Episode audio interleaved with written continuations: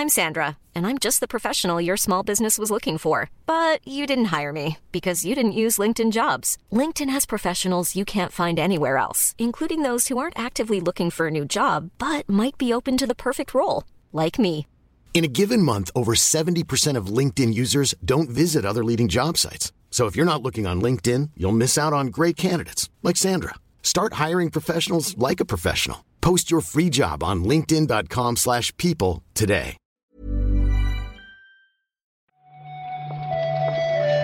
Buenos días, bienvenidas, bienvenidos a esta nueva recarga activa.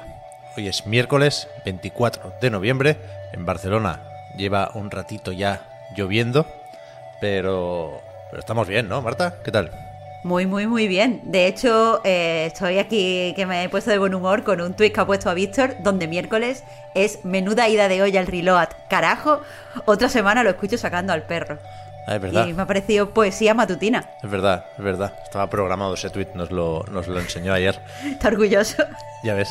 Hay unas cuantas noticias, así que vamos a comentarlas aquí, en la recarga activa.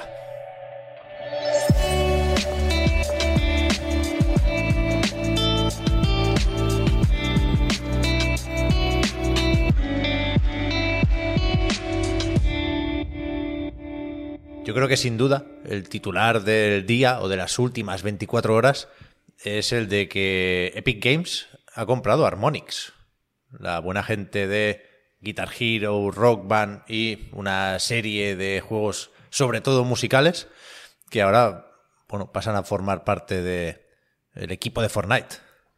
La verdad es que la, compra, que no sabemos, por cierto, por cuánto eh, dinero ha sido, otra vez que no, no podemos conocerlo entre hijos, pero bueno, tiene sentido dentro de pues la, la carrera que lleva Fortnite acercándose a, a los eventos musicales en directo, podríamos decir. Recordemos que se han dado muchas veces dentro del propio eh, juego conciertos, muchos artistas se han acercado y han sacado incluso merchandising a través de, de Fortnite, así que parece algo bastante natural dentro de la estrategia. Sí, sí, a mí no sé hasta qué punto tiene sentido aquí preocuparse por Harmonix.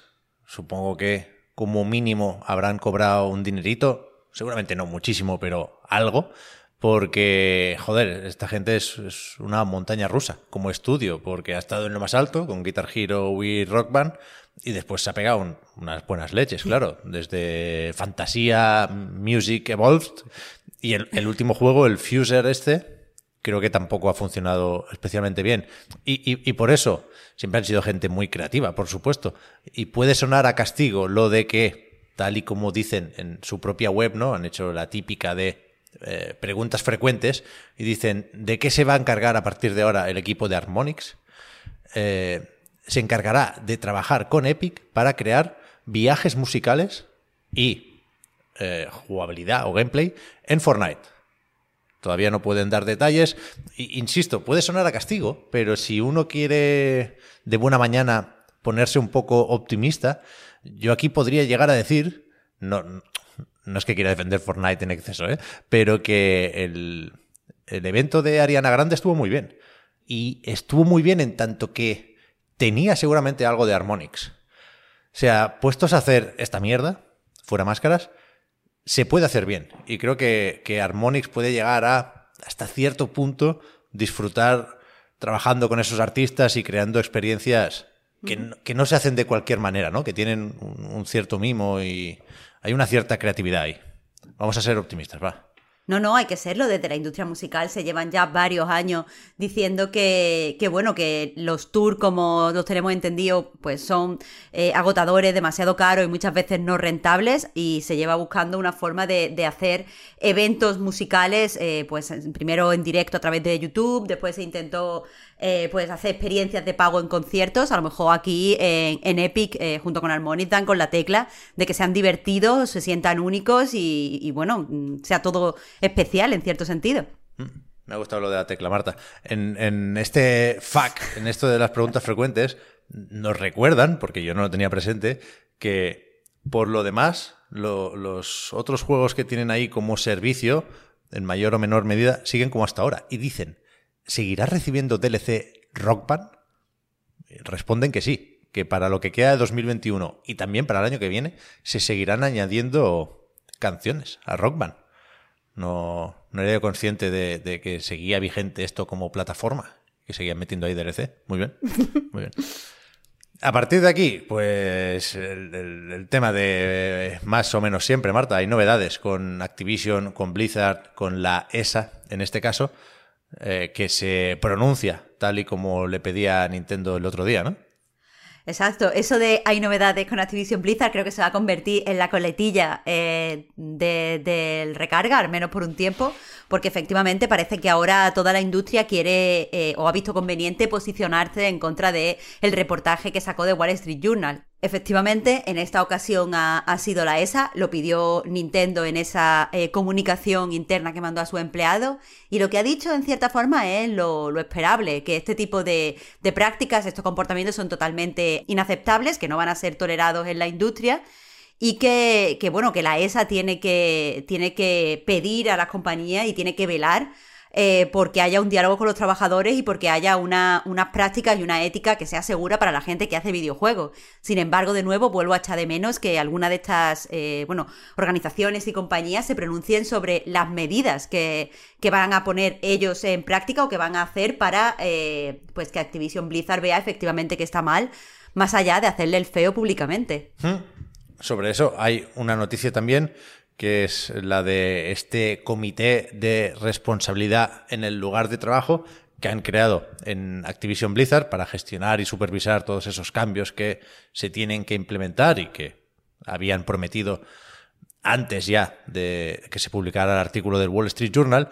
Y, sobre esto, que ya veremos cómo, cómo opera, ¿eh? pero sí me, me ha hecho gracia, entre todas las comillas de- del mundo, que, que digan que este comité va a estar liderado por dos directoras independientes, que son Dawn Ostroff y Rebecca Bowers, que, que es una cuestión de terminología, ¿eh? no digo que nos estén engañando aquí, pero que lo de independientes suena mucho a, bueno, nos da una seguridad porque es gente ajena a la compañía y no, no, no, no sé lo que será exactamente un director o una directora independiente, pero estas dos, desde luego, forman parte de la junta directiva de Activision desde hace una pila de años, ¿eh?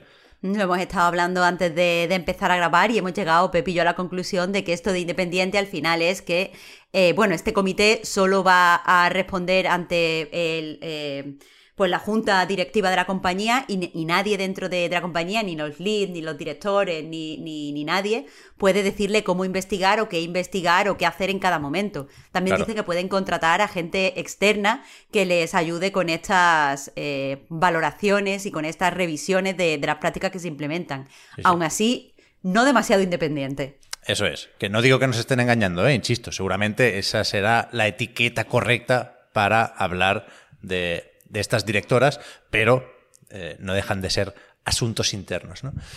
Y lo decíamos el otro día en, el podcast Reload, aunque es una idea que lleva sobrevolando desde que empezamos a hablar de, estos jaleos con Activision Blizzard, ¿eh? que poner el foco aquí es lo que toca y es necesario, pero no sé si corremos el peligro de pensar que en el resto de compañías o en el resto de la industria está todo fenomenal. Parece que no es el caso y de hecho ayer eh, conocíamos una demanda, en este caso por parte de una ex empleada de PlayStation, que, dice que se la despidió de forma improcedente después de quejarse sobre la discriminación salarial por género. En esta demanda podemos leer que la empleada eh, pues dice que cuando estaba dentro de la compañía no tenía las mismas posibilidades de ascender que sus compañeros y por lo tanto hubo una discriminación contra ella que viola eh, pues las leyes de, igualdad de género que hay en este caso en, Estados Unidos, son leyes federales. También dice que lo denunció a la compañía y que esta no investigó su caso eh, y ni siquiera se, se interesó por lo que había pasado y posteriormente la despidió, por lo que este despido sería improcedente.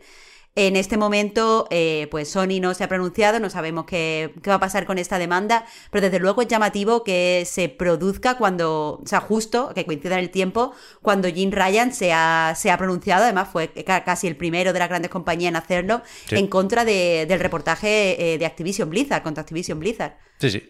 Por eso, ¿eh? que pasara lo que pasara hasta ahora, y por supuesto hay que denunciar esos casos, eh, lo de Activision y lo de Kotick y todo esto tiene que hacer que, que la cosa cambie y que mejore, evidentemente.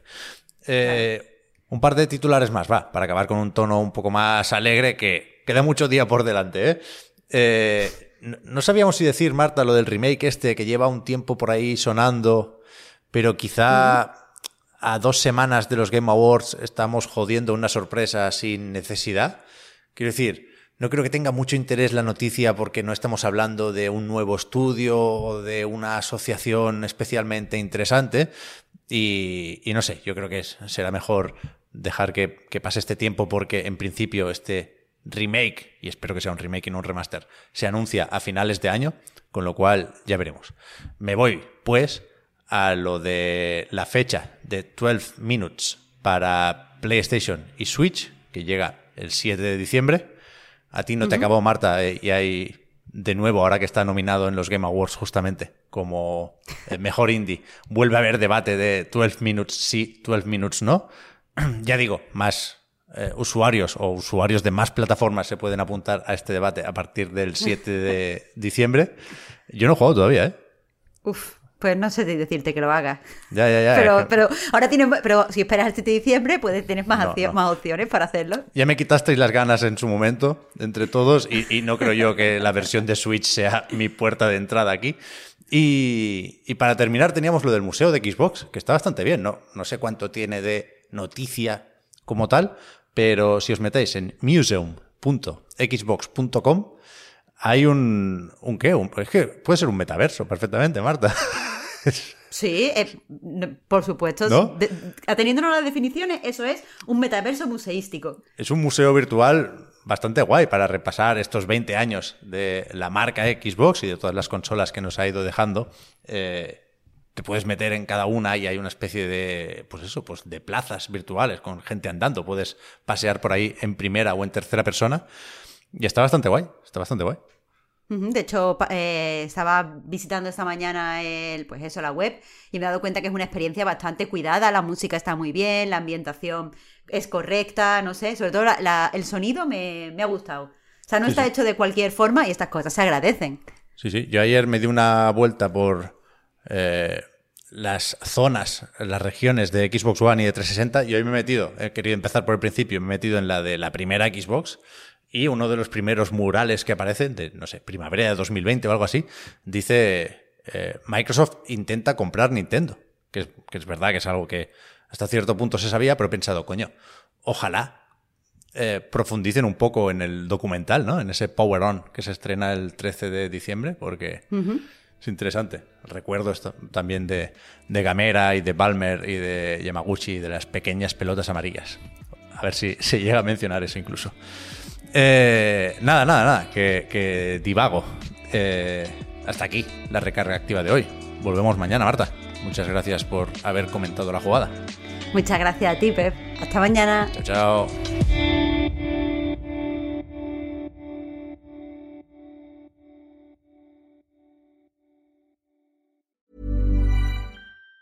Even on a budget, quality is non-negotiable. That's why Quince is the place to score high-end essentials at 50 to 80% less than similar brands. Get your hands on buttery soft cashmere sweaters from just 60 bucks, Italian leather jackets, and so much more. And the best part about Quince, they exclusively partner with factories committed to safe, ethical, and responsible manufacturing. Elevate your style without the elevated price tag with Quince. Go to quince.com slash upgrade for free shipping and 365-day returns. I'm Sandra, and I'm just the professional your small business was looking for. But you didn't hire me because you didn't use LinkedIn Jobs. LinkedIn has professionals you can't find anywhere else, including those who aren't actively looking for a new job, but might be open to the perfect role, like me. In a given month, over 70% of LinkedIn users don't visit other leading job sites. So if you're not looking on LinkedIn, you'll miss out on great candidates like Sandra. Start hiring professionals like a professional. Post your free job on linkedin.com slash people today.